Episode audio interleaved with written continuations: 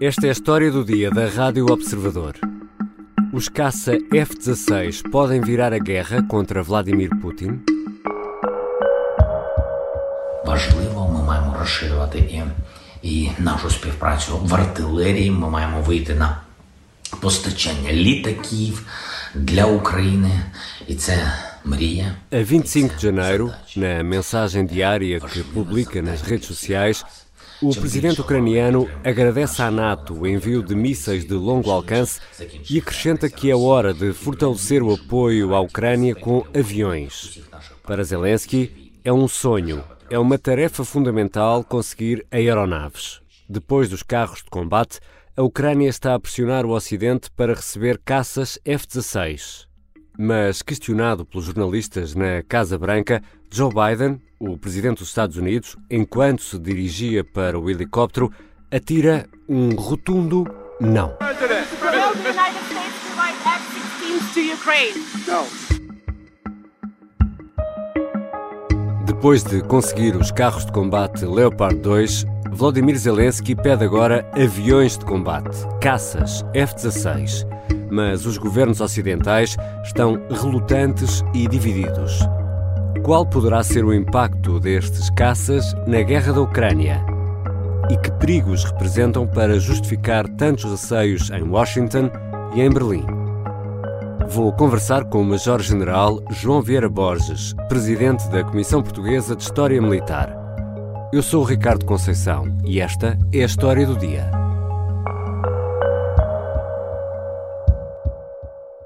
Bem-vindo, Sr. Major-General João Vieira Borges. Um, olá, Ricardo, muito obrigado pelo convite. Sr. General, vamos aqui começar pelo princípio. O que é um F-16? Que capacidades tem este avião?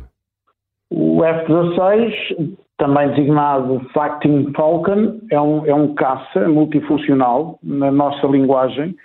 É um caça que tem normalmente missão de luta aérea, defensiva e simultaneamente ofensiva. Portanto, é um avião da quarta geração, é um avião polivalente, uhum. manobrável, tem várias versões, mas em termos gerais eh, posso dizer que é dotado de um canhão 20 mm, leva rockets, pode levar mísseis a ar, eh, que os nossos ouvintes já ouviram falar, os Sidewinders, o Sparrow, eh, pode levar mísseis ar-terra, uhum. os Maverick e os, e os Armand também já devem ter ouvido falar, podem levar mísseis antinavio, podem e levam normalmente bombas e as bombas podem ser de fragmentação, podem ser bombas guiadas por laser, podem ser bombas de queda livre, um, tem uma, uma, velocidade de 2.400 km por hora um, e é um caça dos mais confiáveis do mundo. Uh, são aeronaves, se comparáveis com as aeronaves que dispõem os russos que são inferiores em, em, termos de eficácia e eficiência, hum. eh, são os MiG-29 e são os Sukhoi 27, que por acaso a Ucrânia também tem. Mas esses, esses, aviões que a Ucrânia ainda tem, ainda são do tempo soviético, os, os MiG? Ainda são, alguns foram melhorados, foram, até como estes F-16 mesmo em Portugal, nós depois temos várias versões, foram consideravelmente melhorados. Eles tinham no início da guerra cerca de 50 MiG-29 os dados, os indicadores dos serviços de informações americanos e ingleses, à volta de 50 MiG-29 e 30 Sukhoi 27. Estes eram os que eles tinham. Eh, neste momento serão, terão sido abatidos cerca de 20% destas aeronaves, eh, enquanto que os russos têm 5 a 8 vezes mais aeronaves no teatro de operações. É uma diferença muito grande. Hum. General, só, só para termos aqui uma ideia, quanto é que custa um F-16? Os pacotes nas aquisições uh, incluem manutenção, incluem, como nós sabemos também uhum. quando compramos um automóvel. Exato. Uh, eu sou, uh, fui comandante da antiaérea, obviamente que os comandantes da antiaérea estão sempre atentos a estas questões Exato. e fazemos exercícios em conjunto e por isso estou a responder a todas estas questões, porque obviamente tenho uma ligação muito próxima com a Força Aérea. mas à volta de 14, 18, 20 milhões de euros. Sim. E, e este, este tipo de, de, avião de combate, eh, só para nós percebermos, eh, tem aqui algum paralelo com os carros de combate Leopard 2? Ou seja, são armas eh, muito sofisticadas e muito atuais? São. Podemos colocar ao mesmo nível, com as devidas comparações, de um carro de combate com uma aeronave. Uh, mas estão mais ou menos ao mesmo nível. Digamos que também há várias versões, como sabe, do Leopard 2, mas estou a comparar com o Leopard 2 A6. Uh, o A7, se comparasse, já era capaz de ser com, com outra aeronave de quinta geração. E em relação ao treino, uh, vamos imaginar que agora uh, emprestávamos aqui um, um F-16 à Ucrânia. Quanto tempo seria necessário para treinar os ucranianos para operar esta aeronave? Porventura será mais fácil para um bom piloto de MiG-29 ou de Sukhoi 27 hum adaptar-se a um F-16 do que propriamente uh, uh, os, os, alguns dos uh, operadores de carros de combate trabalharem depois com o Leopard 2. Isto é afirmação dos próprios ucranianos, não é minha, uhum. e aqui dos sites ucranianos. de qualquer maneira, os timings em termos de preparação para bons pilotos, eles têm excelentes pilotos, os, os, ucranianos, e estamos a falar de pilotos com experiência de guerra, uhum uh, e, e, muito versáteis na utilização de várias aeronaves. Uh, os cerca de dois meses seriam tempo mais do que suficiente para preparar um bom piloto, de acordo com os dados que eu tenho uh, através de, de sites aqui ucranianos que já vão falando neste assunto. E em relação ao apoio logístico que é necessário, uh, imagino que sejam necessários mecânicos, peças, armamento, claro. É, é, a estrutura também é muito grande para, para um é avião destes? Pesada. É uma estrutura pesada e, e, e isso, aliás, é, é, aqui alvo de vários, de vários comentários. De qualquer maneira, depende agora do número de aeronaves que fossem para o teatro de operações, mas elas normalmente trabalham em conjunto. Digamos que é, é um bocadinho diferente a maneira de trabalhar da Força Aérea daquilo que quando nós estamos habituados a falar de, dos carros de combate. Eh, eh, eh, aqui, nas bases, o pacote não é só ceder F-16 uhum. e treinar pilotos, como disse bem, tem que ser todo o pacote e nós vemos isso nas bases aéreas portuguesas, no caso de Montreal, e, e portanto isso está quer no pacote de custos, quer obrigatoriamente no, no pacote de manutenção uh, e é fundamental quando estamos a falar em aeronaves. Portanto, aqui digamos que há determinado tipo de operações que se fazem a nível de carros de combate, designadamente utilizando componentes de outras, outros carros de combate, aquilo que nós chamamos a canibalização, uhum.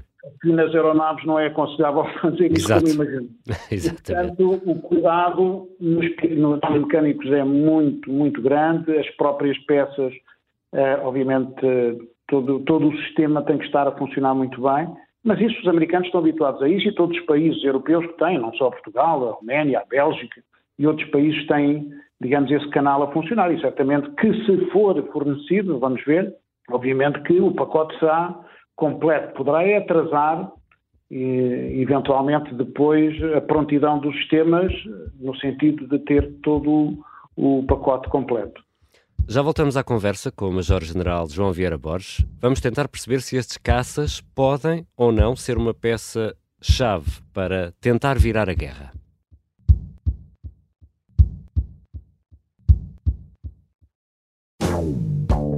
Pop-Up. O programa de cultura pop da Rádio Observador que olha para o presente, tem dias em que aposta no futuro, mas também aprecia bastante olhar para o passado. Com Maria Ramos Silva. Aquelas séries curtinhas de 20 e tal minutos, 30. Eh, aquilo era tudo muito ao osso e tu numa noite sem querer podias ver eh, dois ou três episódios. Bruno Vieira Amaral. É para, é para dar já a minha opinião? Pedro Buxerri Mendes. É mais uma série em que eles estão no fundo de Rob, tem umas espadas, há uns venenos, há, um, há uns feiticeiros. E Tiago Pereira. Se calhar muita gente agora de repente quer mudar a estação. Não façam isso, por favor. Pop-up. Às quintas-feiras, depois do meio-dia, na Rádio Observador e sempre em podcast.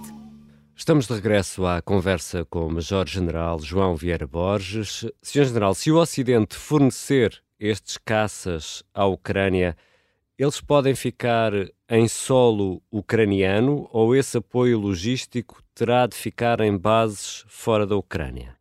As aeronaves certamente que ficarão em solo uh, ucraniano, o apoio logístico terá, digamos, uma cadeia logística que poderá funcionar a partir da Polónia ou de outros países. Isso é hum. é normal. tal como se vem passando com outros equipamentos, até com os próprios carros de combate ou viaturas blindadas de transporte pessoal. E, portanto, não quer dizer que as bases, eh, que obviamente correm riscos enormes de bombardeamento por mísseis russos, tenham que ter todas as componentes, não é? Uhum.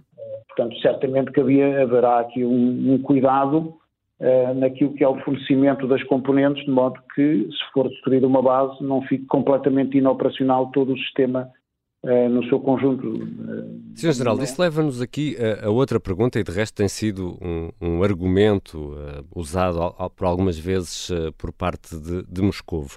Vamos imaginar que há uma aeronave destas colocada na Ucrânia e o centro logístico, o centro de apoio, está numa base na Polónia. Moscovo tem legitimidade para atacar essa base eh, polaca por estar a dar apoio a essa arma que é o F-16? De maneira alguma. É uma situação que já se vem passando com outros sistemas de armas. É natural que esse apoio esteja centrado eh, na, na Polónia, tendo em conta a proximidade. Uhum. O próprio centro de gravidade do apoio deslocou-se da Alemanha para a Polónia. E, a legitimidade não advém de apoio logístico, porque se assim fosse já a escalada teria, eh, teria sido feita relativamente a viaturas blindadas e relativamente a, próprios, a outros carros de combate e outros equipamentos. Ehm, de qualquer maneira, também é preciso pensar que estamos a falar num país da NATO. Uhum. E, obviamente, um ataque da Rússia a uma base ou um centro logístico polaco, obviamente, originaria um conflito direto entre a NATO e a Rússia e uma escalada do conflito a níveis inaceitáveis. Viria, viria o, artigo, o artigo 5 não é? Seria. É, portanto, a Rússia tem, tem noção disso e, portanto, há de ser feito o trabalho se forem fornecidos os F-16, à semelhança dos outros sistemas de armas, sejam eles armas de antiaérea, sejam eles eh, de cavalaria ou de infantaria, eh, eh, será, será um ponto de apoio, nunca será totalmente dentro do território. Há de haver linhas logísticas que terão que ser substituídas frequentemente, porque caso contrário são detectadas pelos serviços de informações e serão rapidamente destruídas. Portanto, isso é um cuidado que tem que haver. Agora, de maneira alguma, se pode colocar essa situação. A escalada, sim. Se houver, se houver fornecimento do F-16, as ameaças já estão a ser feitas da parte da parte da Rússia uhum. Eh, e a escalada poderá ter lugar a outros níveis, quer de bombardeamentos de outras cidades ou intensificação de determinado tipo de bombardeamentos, quer de utilização, pelo menos mediaticamente, da questão nuclear, seja tática, seja estratégica. Esse, esses são alguns dos contras.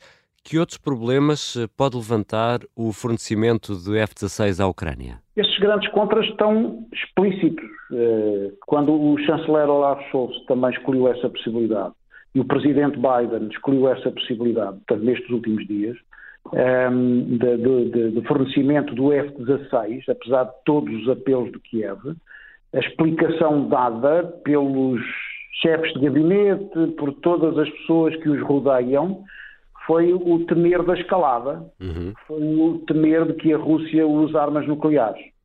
Um, obviamente que isto já se passou relativamente eh, aos carros de combate e foram fornecidos.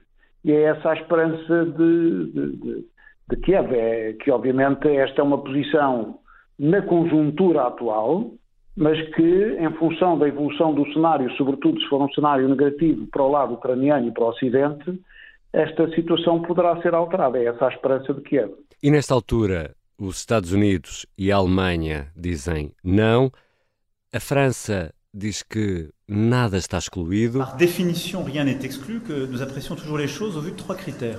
A Polónia diz sim, mas em coordenação com a NATO, e o presidente da Lituânia diz que estas linhas vermelhas devem ser atravessadas.